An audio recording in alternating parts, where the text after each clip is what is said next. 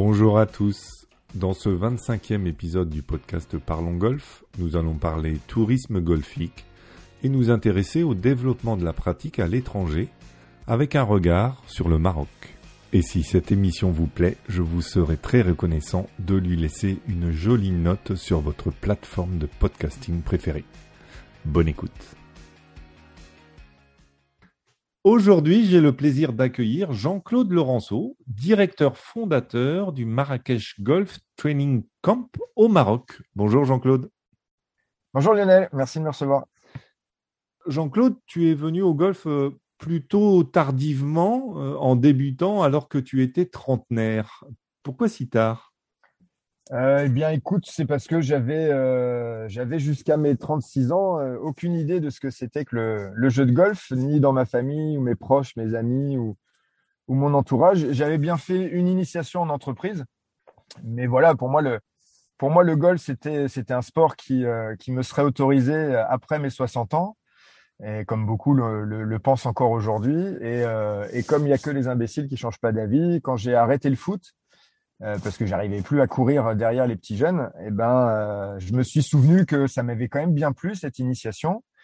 Et euh, j'avais fait un stage aussi à l'UCPA, je crois, de mémoire, quand, quand j'avais une vingtaine d'années. Et donc, eh ben, je me suis lancé. C'est un peu grâce à ma maman qui, qui se souvenait aussi que ça m'avait bien plu. C'est elle qui m'a offert ma, ma demi-série, ma première demi-série. Et puis dès le lendemain, je suis allé, je suis allé au golf à, à côté de Rennes, hein, où, où, je, où je réside. Et j'ai tapé mes premières balles et le lendemain, j'y étais encore. Et, euh, et depuis, j'ai n'ai pas quitté un club et une balle de golf euh, depuis ces 12 dernières années. Voilà. Alors, ça, de, ça devient même plus qu'un sport ou qu'un loisir euh, que tu pratiques, puisque tu décides même de travailler dans l'industrie alors que ce n'est pas ta formation initiale, on va dire. Non, non, exactement. À l'époque, donc il y a 12 ans en arrière, moi j'étais commercial et consultant, je vendais des sites internet. Euh, donc tu vois, comme comme comme toi, je crois. Euh, et donc euh, quand j'ai découvert le golf, ben j'y allais d'abord le week-end et puis un petit peu le soir et après j'y allais entre deux rendez-vous, après même le matin avant d'aller bosser et puis et puis j'ai fait un bilan de compétences et qui m'a permis de m'ouvrir les yeux en disant que j'étais certainement fait pour pouvoir allier passion et métier. tout le monde n'est peut-être pas capable de, sauter le pas. Et en tout cas, moi, tous les clignotants étaient ouverts avec la consultante que, que j'avais rencontrée à l'APEC. Et euh, elle m'a dit, mais il faut vous lancer, effectivement, si euh, votre passion désormais c'est le golf, vous êtes commercial, vous êtes consultant, vous avez euh, tel background marketing, et eh ben trouvez-vous un job dans, dans cette filière. Et donc bah, j'ai été voir mon coach, euh, Jean-Marie Carré, à Cap Malo, et je lui ai dit, euh, c'est quoi les métiers euh, dans l'industrie du golf? Donc, il m'a dit, bah, c'est assez simple, hein, tu es soit moniteur de golf, soit tu es professionnel de golf et tu gagnes ta vie en jouant au golf, soit tu es commercial pour une marque de golf, ou tu es directeur de golf, ou tu es greenkeeper. Enfin bref, il m'adressait toute la liste. Et puis bah, j'ai fait mon petit business plan hein, en tant que bon marketeur que, que j'étais. Et, euh, et, voilà, il est apparu que commercial dans le golf, c'était peut-être le, le, plus atteignable rapidement pour moi. Donc, euh, j'ai envoyé mes CV euh, à différentes marques euh, bien connues. Et euh, j'ai eu la chance d'être d'abord recruté par, euh, par Titleist en tant que custom fitter, donc démonstrateur, tu sais. et je faisais des piges le week-end. Et, euh, et, petit à petit, euh, bah, je pense que je faisais du pas trop mauvais travail puisqu'ils m'ont proposé au bout de deux ans de rejoindre l'équipe et de m'offrir un CDI. Et donc là, je suis devenu responsable de secteur, donc responsable commercial en fait. Hein, J'avais un, territoire à couvrir, donc euh, j'ai été muté euh, de Rennes à Nice. Donc j'ai pris déjà un petit peu le soleil là, à cette époque-là, euh, et, je couvrais tout un territoire pour aller euh, achalander les magasins, les pro shops, euh, les chaînes de golf, rencontrer les directeurs, les responsables d'achat, etc. Et, euh, et j'ai fait ça pendant sept ans. Donc, c'est comme ça que je suis rentré dans, l'industrie du golf. Alors, ensuite, il y a un côté logique quelque part entre ton passé et ta formation initiale de rester dans le commerce, on va dire. C'est le champ d'application qui a, qui a bougé. Et puis là, tu décides d'une nouvelle étape c'est moniteur de golf, donc carrément donner des leçons. Donc euh, c'est, euh, ça demande un, investissement assez énorme pour quelqu'un qui a commencé si tard en fait. Euh, oui, je ne sais pas si c'est un investissement énorme. En fait, pour moi, c'est une suite logique parce que donc, je suis commercial dans le golf. J'ai été démonstrateur et je continue à faire des fittings hein, parce que les, commerciaux font aussi des fittings, tu vois, pour promouvoir leur marque et leurs produits. Et, qui de mieux que le commercial pour aller conseiller des, clients finaux, des, utilisateurs, des golfeurs hein, ou des consommateurs. Voilà, il n'y a pas de gros mots. Hein, c'est des clients. Voilà, ils achètent et, nous on vend. Euh, et donc, à force de faire des fittings, euh, bah, tu conseilles les gens sur le matériel. Voilà, le shaft est adapté, la longueur est adaptée, le lie est adapté, patati patata. Et puis, euh, force est de constater qu'il y a un moment, euh, tu dérives un petit peu en disant, vous savez, monsieur, si vous mettez votre balle plutôt talon gauche avec le driver et plutôt euh, milieu gauche avec un fer, ça se passera peut-être mieux. Si vous mettez votre main droite euh, peut-être un petit peu plus en dessous, plus au-dessus, bon, je te, passe les, détails techniques donc, malgré toi, même si c'est pas du tout ta mission, tu, finis par donner des petits conseils parce que tu es un joueur de golf passionné, tu es commercial, euh, certes, et puis euh, bah, moi, en, quelques années, j'avais atteint un niveau de golf qui, non pas me rendait légitime pour donner des conseils, mais disons que j'ai expérimenté sur mon swing de golf et dans tous les compartiments du jeu beaucoup, beaucoup de choses. J'ai vu beaucoup, beaucoup de coachs. Donc, ça me permettait bah, juste de donner des conseils pour que la personne se sente mieux et puis qu'elle achète mieux mes produits aussi. Hein. Faut pas, mmh. faut pas se mentir. Mmh. Donc, au bout d'un moment, mais là encore, j'ai fait mon propre bilan de compétences et je me suis dit, mais en fait, ta vraie passion, c'est pas tellement de vendre des balles et des clubs. Hein, et je sais que chez Titleist, on, on, on, en vendait et puis euh, et plutôt bien. Euh, mais en fait, mon vrai kiff, euh, c'était de donner le donner du sourire à la personne qui essayait mes produits ah génial, ah ouais, j'ai réussi cette trajectoire. Euh. Ah oui, là j'ai gagné un peu en distance ou j'ai gagné en contrôle. Ah bah ça vient du club, mais euh, et puis en fait, oui, ça vient du club et ça vient de la balle certainement, mais pour quel pourcentage ça euh, Il faudrait faire des, des études très poussées, mais mais ça, vient surtout de la personne et, de la confiance qu'elle prend avec tel matériel ou tel conseil. Et donc voilà, je me suis dit que mon plaisir, je le retirais là-dedans et plus du tout dans la vente et dans le challenge commercial. Et donc, euh, il était temps que je, passe la main et que, que je change de voie. Donc, euh, bah, d'un commun accord avec la marque, euh, j'ai pu quitter la société. Et, puis, tout de suite, je suis rentré en formation et j'ai passé mon, BP, puisque désormais, on passe des, brevets professionnels.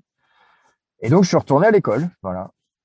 Voilà. Donc, j'ai fait ça, fait ça à Toulouse pendant, j'ai fait une alternance, moi, pendant deux ans et demi, trois ans, puisque j'étais, j'étais déjà en train de naviguer entre Rennes et Marrakech. Et, euh, et, donc voilà, j'ai pris mon temps pour euh, pour passer mon, mon diplôme et puis bah, depuis quatre ans maintenant, je, je suis enseignant de golf, ouais, tout à fait. Et donc bah, tu l'évoques, euh, donc tu tu es de temps en temps sur Marrakech et tu décides d'ouvrir un centre d'entraînement au Maroc. Pourquoi un centre d'entraînement Pourquoi là-bas? Là, là c'est juste une histoire d'opportunité. En gros, c'est l'histoire de rencontre. Hein. C'est comme, comme souvent dans la vie. Enfin, en tout cas, moi, j'y crois beaucoup. Euh, en fait, mon passé de, de, commercial intéressait des gens qui sont distributeurs, importateurs au, au Maroc, que j'avais rencontrés lors de mes séjours euh, touristiques hein, et golfiques. Euh, et euh, l'un d'entre eux m'a dit, bah, écoute, moi, ça m'intéresse, euh, rejoins-moi. moi, j'ai besoin d'un d'un commercial fitter comme toi expérimenté, puisque le Maroc est en plein développement. Euh, il y a des pro shops à achalander, il y a des clients à servir, à fitter, euh, etc. Je lui dis bah ok, moi euh, ça c'est mon métier de base et je veux bien continuer à le faire, mais moi je suis enseignant désormais. Enfin, je vais, je suis en train de passer mon mes diplômes. Il me dit pas de souci. moi je connais un golf à Marrakech qui cherche justement un mouton à cinq pattes, voilà, qui soit capable de faire à la fois du commercial, du fitting, du trackman de l'académie, de l'école de golf, etc. Et, euh, et donc j'ai bah, postulé. C'est moi qui étais euh, était engagé. Alors euh, engagé pas au sens contractuel, mais contractuel si, mais en étant indépendant. C'est-à-dire que ils m'ont confié les clés des bâtiments qu'ils venaient de construire. Donc c'était sur le golf de Samana, le Samana Golf Club, donc qui est à, à 15 km au sud de, Marrakech. Euh, et donc voilà, bah, j'ai eu les clés d'une académie dès, dès, mon arrivée au, à Marrakech, si tu veux. Donc en partenariat avec, euh, avec mon ami Jean-Marie Kasmerzak, qui lui-même a, a, une académie à Agadir depuis une vingtaine d'années qui est, euh, qui est un des pros reconnus là-bas et qui forme les, les, les, meilleurs espoirs marocains et marocaines. Voilà. Donc lui avait le Agadir Golf Training Camp ou Center et, et moi j'ai ouvert le Marrakech Golf Training Camp ou Center. Voilà, peu, peu importe l'appellation j'ai un peu changé ma, mes formules, tu vois, avec, avec l'expérience. Et donc maintenant, je fais beaucoup plus de stages et de séjours golfiques. puisque j'ai la chance de bah, d'être fiancé à, à une jeune femme euh, qui a un établissement juste en face du golf de Samana. Donc en fait, on accueille des, euh, des pros qui viennent avec leurs élèves en stage. Euh, on accueille des gens qui veulent venir juste séjourner et faire des séjours golfiques et, d'autres activités annexes. Et, et, moi, de temps en temps, je leur propose des formules de stage. Et, et je coach aussi une dizaine de, joueurs et de joueuses basés, basés au Maroc. Donc semi-résidents, résidents, qui soient marocains, français, belges, italiens. Voilà, donc j'ai aussi une activité de, coaching.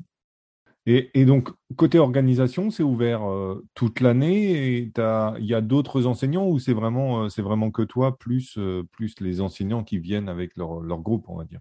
Alors moi, ma structure MGTC, donc Marrakech Golf Training Camp, effectivement, je, suis pour l'instant le, seul pro. J'ai eu des assistants marocains et, français donc ils viennent faire des piges en fait. Hein. Tu sais, à Marrakech, on a, un travail qui est assez saisonnier du fait de, la météo, de, la, chaleur en fait. Hein. La problématique, peut-être la chaleur en juin, juillet, août, septembre, ça, tabasse pas mal. Euh, et la deuxième réalité, c'est qu'on a beaucoup moins de touristes puisqu'il fait beau en Europe aussi. Hmm. Ça veut dire que les Anglo-Saxons, euh, les Français, euh, les, les Bataves, etc., viennent un petit peu moins au Maroc euh, quand il fait beau, puisque bah, chez eux en Europe, on peut golfer évidemment de, bah, de, mars, à, de mars à octobre dans, dans de très bonnes conditions. Hmm. Donc la vraie saison touristique, elle est, elle est automnale et, et printanière, enfin hivernale et printanière. Mais hmm. à partir de fin mai, ça commence réellement à se calmer, ça reprend à partir de début octobre. Tu disais tout à l'heure que euh, tu as aussi des particuliers ou, ou des, des, jeunes que tu accompagnes. Euh, du coup, ça, c'est un travail qui existe toute l'année quand même. Voilà, effectivement, ouais, ouais, à, à, Marrakech, on est, euh, pour donner un ordre on est 60 000 expatriés, je crois, euh, français. Mmh. Donc, si tu rajoutes les Belges, les Italiens, enfin, il y a, beaucoup, beaucoup de nationalités. Hein. Il, y a, il y a un peu plus de, il y a presque un million d'habitants maintenant à Marrakech. Donc, ça, double presque tous les 20 ans, en fait, la, la population là-bas. Euh, donc, euh, avec les 13 golfs existants et des projets encore dans les cartons, euh, euh, bah, on a une densité de golf et de propositions d'offres golfiques qui est absolument fantastique, avec un taux d'ensoleillement qui est sans commune mesure sur le reste de la planète, hein, je crois. On est, on est une des villes les plus ensoleillées au monde. Euh, donc avec ce que ça comporte hein, de, de, coups de soleil et de coups de chaud, voilà. Euh, mais non, non, blague à part, ça, ça reste une destination phare et qui euh, et qui ne cesse de grimper. Donc, si on élude évidemment nos, nos années Covid, là, oui, bien sûr qui j'espère euh, resteront derrière nous. Mais euh, voilà, c'est depuis 2017, si tu veux, le tourisme golfique euh, au Maroc et à Marrakech en particulier ne cesse de croître avec des croissances à, deux chiffres. Donc c'est bah c'est vraiment the place to be aujourd'hui, si tu veux. Et, et, donc je suis pas le seul expatrié français à bosser là-bas. On est on est une petite dizaine maintenant. Euh, tu as aussi une formation marocaine qui s'est structurée grâce à la PGA France et, et à d'autres intervenants qui sont, euh, qui sont partenaires de longue date. Tu sais, le, Maroc et la France, c'est vraiment deux pays cousins, euh, donc on connaît l'histoire évidemment. Et, euh, et, donc, tu as de plus en plus de pros marocains qui sont formés sur des niveaux 1, des niveaux 2, des niveaux 3, qui vont jusqu'à l'équivalent du BPGEPS que nous, on peut connaître en France et, et en Europe. Euh, et donc, ça se structure de plus en plus. Voilà, il y a une vraie belle offre euh, golfique au niveau de l'enseignement, si tu veux on, parle du Marrakech Golf Training Camp, mais c'est où exactement? Eh ben écoute, le, Marrakech Golf Training Camp donc, est né sur le golfe de Samana, comme, comme je te le disais. Et puis, euh, il, a, il a une extension, euh, comme, comme je le disais aussi, euh, au domaine de Tamslot. Donc, c'est l'hôtel-restaurant que gère ma compagne Emmanuel et qui est juste en face du golfe de Samana, à deux minutes en voiture. Et donc, on a la chance quand les pros viennent avec leurs stagiaires euh, ou quand des, des, clients viennent séjourner pour des séjours golfiques, de leur proposer un package où ils vivent euh, dans la nature, donc au, domaine de Tamslot, euh, au milieu des oliviers. Et à 5 minutes en voiture, ils ont 5 golfs et à 10 minutes en voiture, ils ont 8 golfs. Voilà. Donc, on, on, peut les accueillir sans qu'on perde trop de temps dans les transports, les trajets, etc. On est, on est en plein milieu des golfs, donc sur la route du sud de Marrakech. Et, je, voyais sur le, sur le site euh, internet euh, de, du Marrakech, Golf Training Camp, qu'il y avait une section sport-études aussi. Euh, ça veut dire que les jeunes Marocains, aujourd'hui, s'intéressent de plus en plus au golf, puisqu'on sait que ces pays-là sont beaucoup attachés au football, forcément, et puis aussi à l'athlétisme. Ça fait partie des sports, Par tradition, des sports privilégiés où il y, a eu, il y a eu des grands champions. Euh, le, golf aussi commence à intéresser euh, les, jeunes euh, là-bas? Oui, oui. Alors, l'histoire du golf au Maroc, elle, elle, naît avec, avec son Altesse Feu Hassan II, qui un grand, grand passionné de golf, hein, du, fait de ses nombreux voyages aux États-Unis. il a eu comme coach, il faut le savoir, Bud Sharman quand même, hein, qui est venu le coacher personnellement. Hmm. voilà, donc a passé quelques années au, Royal Golf de Dar es Salaam. Et, et Hassan II, donc, a a souhaité avoir euh, et implanter des golfs parce qu'il avait cette vision du tourisme golfique déjà dans les années 70-80. Euh, donc, il était plutôt visionnaire euh, et avant-gardiste. Et donc, il a, il a développé des golfs dans toutes les villes du royaume. Et c'est pour ça qu'aujourd'hui, tu peux retrouver 44 golfs au Maroc, ce qui est, ce qui est pas rien pour, pour ce territoire, dont 13 golfs rien qu'à Marrakech, comme je te le disais tout à l'heure. Hmm. Et, et, effectivement, donc son fils, euh, le roi actuel Mohamed VI, euh, par l'intermédiaire de son frère, euh, le prince Moulay Rachid, qui est président d'honneur de la, de la Fédération royale marocaine de golf, souhaite que le golf soit un vecteur porte-drapeau du sport marocain au niveau international et notamment olympique. Donc, ça fait des années, si tu veux, qu'ils mettent les moyens dans des structures et euh, ils ont créé effectivement, euh, ils sont en train de lancer un nouveau centre de formation des métiers du golf. il y a des notions de sport-études, effectivement, donc que moi j'ai, que développé à, mon, à mon petit niveau ici sur, sur Marrakech pour, pour proposer aux, aux meilleurs d'entre eux, tu vois, suite à un écrémage, comme, comme on le fait tous, hein, avec, avec des pyramides euh, donc tu commences à avoir une centaine de gamins que tu sors de l'école ou de la rue, tu les mets au golf. Voilà, les dix meilleurs d'entre eux, euh, eh ben, ils sont un petit peu plus euh, poussés dans, cette voie-là.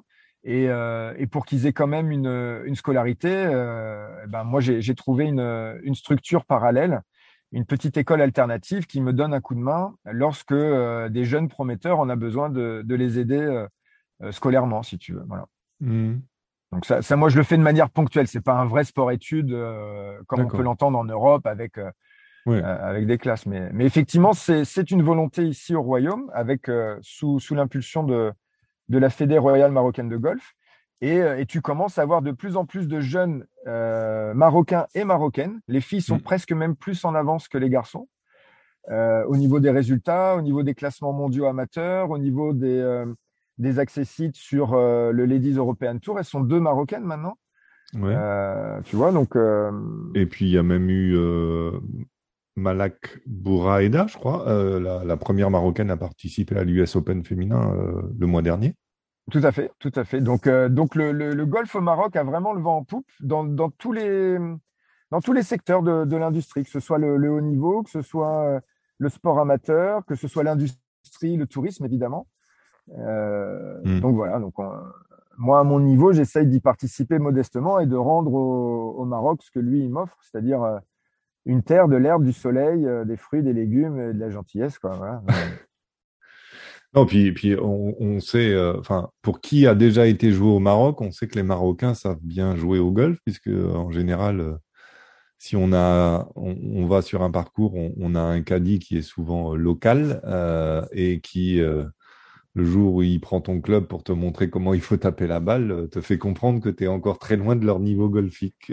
ouais, ouais, ouais, ouais, ouais, Il, y a, il y a vraiment ce, ce, côté très joueur et euh, ils sont tous passionnés en fait, au-delà de, au-delà mm. d'être un métier et un gagne-pain évidemment. Hein, ils sont, ils sont quand même là pour pour gagner de leur vie et, nourrir leur famille, mais effectivement, c'est, c'est des gens absolument passionnés, très très sportifs euh, et qui ont une vraie culture golfique. Alors tout, tout n'est pas parfait. Le, euh, en tant qu'Européen, quand tu débarques au Maroc, à Marrakech, voilà, tu peux toujours avoir des reproches sur la qualité de service, euh, des points de détail, etc. Mais, tout, tout va en s'améliorant.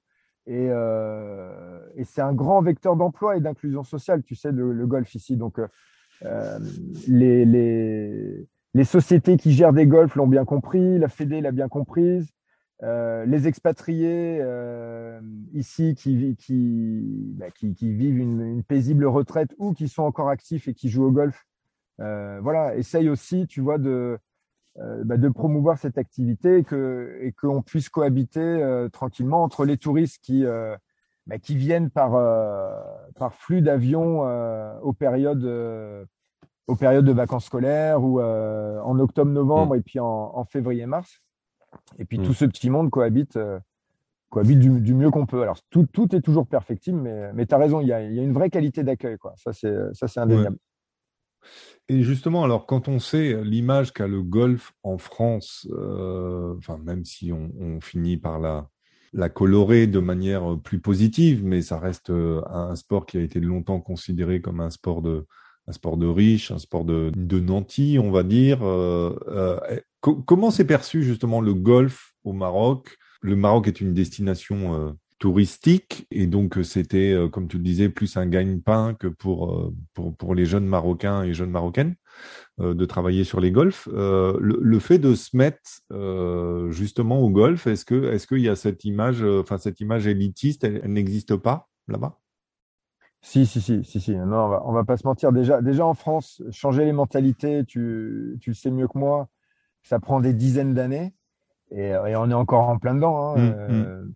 Voilà, moi je, je suis ça de près évidemment avec euh, avec mon passé chez chez Acushnet et, euh, et aujourd'hui en tant qu'enseignant. C'est très très dur de changer les mentalités et au Maroc c'est peut-être encore plus exacerbé puisque tu as encore des différentiels de, de niveau j'aime pas le mot euh, caste, mais c'est le, seul qui me vient en tête. Mais en gros, le golf est encore réservé à une élite marocaine et les classes moyennes ou les classes ouvrières, si, on veut les déterminer comme ça, si tu veux, hmm. euh, ne s'autorisent pas le droit de, monter de classe en pratiquant le golf. C'est-à-dire, il y a un énorme frein psychologique. C'est-à-dire, non, non, le golf, c'est pas pour moi. C'est fait pour euh, celui qui a euh, la grosse voiture, la grosse maison, qui est le médecin, l'avocat, etc. Moi, j'y ai pas droit. Et donc, c'est là où on a un énorme, énorme, énorme travail à faire. Et tu as beaucoup, beaucoup d'initiatives qui, qui, se font. Je pense notamment euh, à, un, de, un des, des, enseignants français qui est basé aussi à, au Maroc, pardon, excuse-moi, à, Essaouira, Benoît Villemart, et qui a développé au travers d'associations euh, voilà l'inclusion sociale et le, golf pour les enfants des, douars. Les douars, c'est les, petits bleds, euh, les petits patelins euh, que tu as aux, alentours des villes. Et, voilà, ça passe vraiment par des initiatives privées et associatives où, on va pouvoir commencer à faire prendre conscience aux, enfants bah, que le golf, c'est ouvert à tous. Alors, les enfants, c'est plus facile parce qu'eux ne sont, rentrent pas encore dans les considérations de classe sociale. Bien sûr. Mais les adolescents, les jeunes adultes et les, et les jeunes actifs, si, il y a encore un frein, tu vois. Moi, j'ai voulu mettre un, à titre d'exemple, tu vois, j'ai bah, une banque au Maroc. Et donc, j'ai rencontré la directrice euh, d'agence. Et voilà, je lui ai dit, bon, bah, moi, je suis moniteur de golf, nanana, si vous voulez, euh, pour vous rendre service, je vous fais une initiation gratuite. Alors, évidemment, c'était intéressé. Je me suis dit, si je fais une initiation gratuite, peut-être que ça leur donnera envie. Ils sont venus à l'initiation gratuite. Euh, elle a même organisé un anniversaire d'un de ses salariés, tu vois, euh, sur un golf. Donc, on a, on, a, on a joint l'utile et l'agréable. Mais après, tous ces salariés qui sont quand même des cadres moyens, voire des cadres sup, m'ont tous dit ah non mais c'est pas pour nous et euh, bah non moi dans ma famille ça se fait pas trop tu sais nous c'est plutôt la randonnée la course à pied le vélo la natation le foot euh, hmm. etc tu vois donc il y a encore beaucoup beaucoup de mentalités à changer ouais. Hmm. Des barrières qui, qui, sont bien ancrées en fait euh, peut-être plus qu'en France parce que c'est peut-être la seule chose qu'on a vraiment réussi à en France c'est c'est de montrer que n'importe qui pouvait jouer au golf et aujourd'hui n'importe enfin quel que soit le, son milieu d'origine ou tout ça, on n'a pas de problème à se mettre au golf si on ose franchir le, la porte d'un golf. Euh, mais il y, a moins ces barrières sans doute qui existent aujourd'hui en France. Exactement. Au, Maroc, c'est comme dans les années 80 euh, en France, si tu veux. Alors même si moi je jouais pas au golf dans les années 80, mais je, me suis quand même documenté. Hmm. C'est je vais jouer au golf parce que c'est un, un, vecteur de, c'est un ascenseur social. Hmm. Voilà. Clairement. Et le, enfin, tu le disais, il y a quand même beaucoup de, beaucoup de visiteurs et euh, beaucoup de touristes, mais, mais ça reste quand même encore une destination privilégiée, le Maroc, euh, pour, euh, pour les Français notamment? Oui, alors le, les derniers chiffres que, que j'ai consultés bah, en, préparant notre, notre podcast, tendent à montrer que le pourcentage de Français touristes euh, diminue en proportion. C'est-à-dire que maintenant, tu as beaucoup plus, tu as une, diversité de nationalités beaucoup plus importante qu'il y a 10 ans, 15 ans en arrière. Ça représentait presque 60-70% des touristes étaient français il y a 10-15 ans. D'accord. Euh, et aujourd'hui, si tu veux, c'est tombé à, 30-35%, mmh. tellement il y a d'autres nationalités qui viennent. Alors, je ne vais pas toutes te les citer, mais euh, toi qui vis en Suède, écoute, il y a, y a des Suédois qui débarquent, euh, mais par charter entier, mmh. évidemment, pour venir vivre 3-4 mois d'affilée dans des resorts au Maroc et ils recréent des, même des, mini villages ou des mini quartiers ou des euh, hmm. tu vois euh, entre suédois entre hollandais entre allemands entre anglais euh, irlandais hmm. des américains et, on commence même à voir des chinois d'accord voilà ok ça devient vraiment une destination internationale aujourd'hui en France la, la la, mode, on va dire, enfin la mode nécessaire et, à, la, protection de l'environnement. Et on parle de biodiversité, euh, les, labels introduits par la, Fédération française de golf. comment comment c'est perçu là-bas le golf euh, dans un pays où il fait, comme tu disais, beau tout le temps, chaud très souvent? La question de l'environnement, est-ce qu'elle est, elle est déjà plus ou moins intégrée euh, quand même par, par la Fédération marocaine? Oui, oui, oui, oui, oui, parce que ça, a été, euh, ça a été beaucoup critiqué euh, il y a, euh, on va dire, entre 10 et 15 ans, au moment du boom de la construction des golfs au Maroc. Hmm. en fait, il y, avait une vingtaine de golfs il, y a, il y a 15 ans et il y en a 44 aujourd'hui. Donc, tu vois, en 10 ans, il y en a, il y en a une vingtaine. Il y a encore des projets dans les cartons, etc. Donc, fatalement, dans les médias marocains, euh, bah, c'était de dire, OK, bon, euh, des promoteurs, des investisseurs construisent des golfs avec des projets immobiliers autour, hein, parce qu'il faut pas se leurrer, mmh. c'est pas c'est pas juste pour faire du golf, hein, c'est surtout pour vendre des villas et des, appartements. Euh, mais quid de les pénuries d'eau qu'on peut subir dans le sud-est marocain, etc., etc., etc. Et, donc la fédération et les instances du golf, en, règle générale, les promoteurs immobiliers, tous les acteurs du golf, euh, ont dû faire des gros, gros efforts de, communication euh, et, d'éducation pour dire, mais vous savez, on utilise et, euh, nous finançons nous-mêmes des usines de traitement d'eau, de récupération et de traitement des eaux usées pour pouvoir arroser nos fairways. Donc, quand, vous, quand vous parcourez les routes marocaines et que vous voyez les grands tuyaux d'arrosage qui, qui sont allumés à 10 heures du matin et à 16 heures en, plein soleil, il y a des raisons évidemment agronomiques, mais ça, je ne rentrerai pas dans, le détail. Mais écologiquement, sachez que ce sont des eaux de récupération et de traitement d'eau usée que les golfs et les promoteurs immobiliers ont financé. Hmm. Donc, ils payent un, lourd tribut euh, pour pouvoir justement euh, arroser, euh, arroser leur golf. Hmm. Mais évidemment, c'est très difficile à, à dispenser comme message et à convaincre toute la population. C'est-à-dire quand tu, quand tu atterris à Marrakech, par exemple, en avion, c'est vrai que quand tu vois toutes les, les bus d'arrosage sur les 13 parcours, tu as l'impression que la ville, elle est, c'est d'une sécheresse absolue, puisque Marrakech, c'est, on est sur un désert. Et tu vois 13 euh, euh, carrés verts, enfin 13 terrains de golf, avec, avec, des, avec des arroseurs automatiques. Donc tu dis, mais, mais comment ils font? Enfin, C'est une, une, une, aberration. Et en fait, bah, il faut juste expliquer aux gens vous inquiétez pas, c'est des eaux usées qui sont traitées avec des bassins de récupération. C'est pas de l'eau potable ou de l'eau de source qui descend de l'Atlas par la fonte des neiges qui est empruntée aux, Marocains, aux Marocaines. Loin de là. Voilà. Mais évidemment, les, les, critiques, on l'a, on l'a dans dur et, euh, et c'est difficile là aussi de changer les mentalités. Oui, Oui, c'est le même problème qu'en France. Il faut, il faut vraiment qu'une organisation écologique, on va dire, vienne sur un golfe pour euh, se rendre compte que euh, c'est fait de manière intelligente et que c'est pas c'est pas dépensier à outrance. Euh.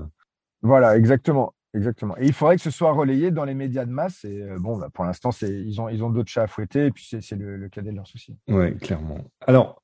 Bah, ça, fait, déjà un, moment qu'on discute. Alors, si tu as déjà écouté les, les épisodes, tu sais, j'ai une question un peu classique sur l'évolution ou le changement significatif qui permettrait de développer la pratique en France. Euh, et ton regard est d'autant plus intéressant que tu as à la fois officier en France et à la fois au Maroc. Donc, qu'est-ce qui pourrait permettre de développer plus la pratique en France en, dehors de, plus de soleil, on va dire?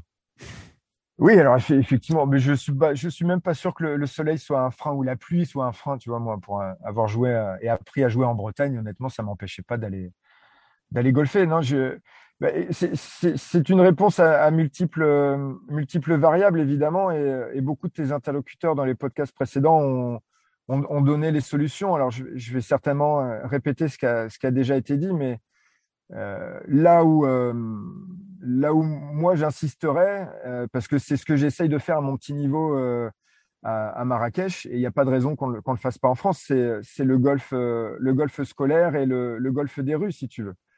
Mm. En fait, il faut essayer de trouver le moyen de rendre accessible le golf comme le foot l'a toujours été, parce qu'il suffisait d'un carré de pelouse et puis d'un d'un ballon de baudruche pour faire un, pour faire un, foot ou, euh, ou un carré de béton et, euh, et tu mettais une, euh, une corde pour faire un terrain de tennis. Enfin, tu vois, voilà. Donc, donc le, des initiatives comme le, street golf, comme le golf scolaire, comme le stadium course. Voilà, je pense, à des projets comme ça où tu, réhabilites des vieux terrains multisports de basket, de hand, etc.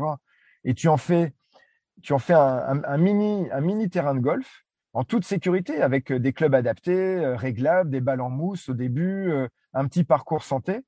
et ben voilà, tu vas démocratiser le golf, tu vas le rendre un peu plus populaire. Tu vas montrer à toutes les couches de la société que bah, c'est pas réservé aux dentistes, aux avocats et, aux médecins, tu vois, pour pour reprendre des clichés. et puis parce que il faut le rendre un peu plus ludique et, donc ce, que disait ce que disait Pierre, euh, ton, dernier interlocuteur, Pierre Girard, c'est vrai qu'il faut aussi tout de suite amener les gens, euh, alors que ce soit des enfants, des ados, des adultes, des jeunes retraités qui se mettent au golf, il faut qu'ils passent un maximum de temps sur des parcours. Donc euh, les mini-structures, les petites structures, ou que les directeurs de golf acceptent, tu vois, de, dédier des créneaux juste sur un, deux, trois trous, tu vois, euh, de leur parcours 18 trous quand il y en a qu'un, parce que tout le monde n'a pas la chance d'avoir un 18 trous, un 9 trous, un compact, un pitch and putt, euh, etc. Et donc, il faut faire jouer les gens, puisque moi, c'est ce que je dis souvent à mes élèves, n'oubliez pas qu'on dit jouer au golf, on dit pas practicer le golf. Donc, euh, passer sa vie au practice, voilà, vous allez devenir champion du monde de practice. Alors maintenant, avec les, les, les practices connectées pour, que moi je pratique aussi, j'adore ça c'est vrai qu'il y a ce côté ludique. Tu, tu, mêles un peu la console de jeu avec le, avec le swing de golf. Donc ça aussi, ça peut faciliter, mettre de la musique sur les practices, rendre ça un petit peu plus fun. Euh, et même s'il y a quelques dents qui vont grincer parce que euh, l'étiquette, euh, le, passé britannique et patati et patata. Voilà, donc faut, faut essayer de mélanger tout ça. Mais je pense que il faut faire descendre le golf dans la rue, le faire sortir des golfs, le ramener plus proche des centres-villes et mettre un maximum de gamins au golf. Voilà, ça passe par ça. Eh bien, merci Jean-Claude Laurenceau. Je rappelle que tu es le directeur fondateur du Marrakech Golf Training Camp, euh, donc à Marrakech, au Maroc. Euh, et je mettrai toutes les informations concernant euh, tes sites web et des réseaux sociaux sur la page Parlons Golf de l'épisode. Merci Jean-Claude et à très bientôt. Merci à toi Lionel, à très très bientôt. Et merci à toutes et tous de votre écoute. Je rappelle que vous pouvez retrouver tous les précédents épisodes de ce rendez-vous avec la filière business du golf sur le site parlongolf.fr. Très belle semaine et à bientôt.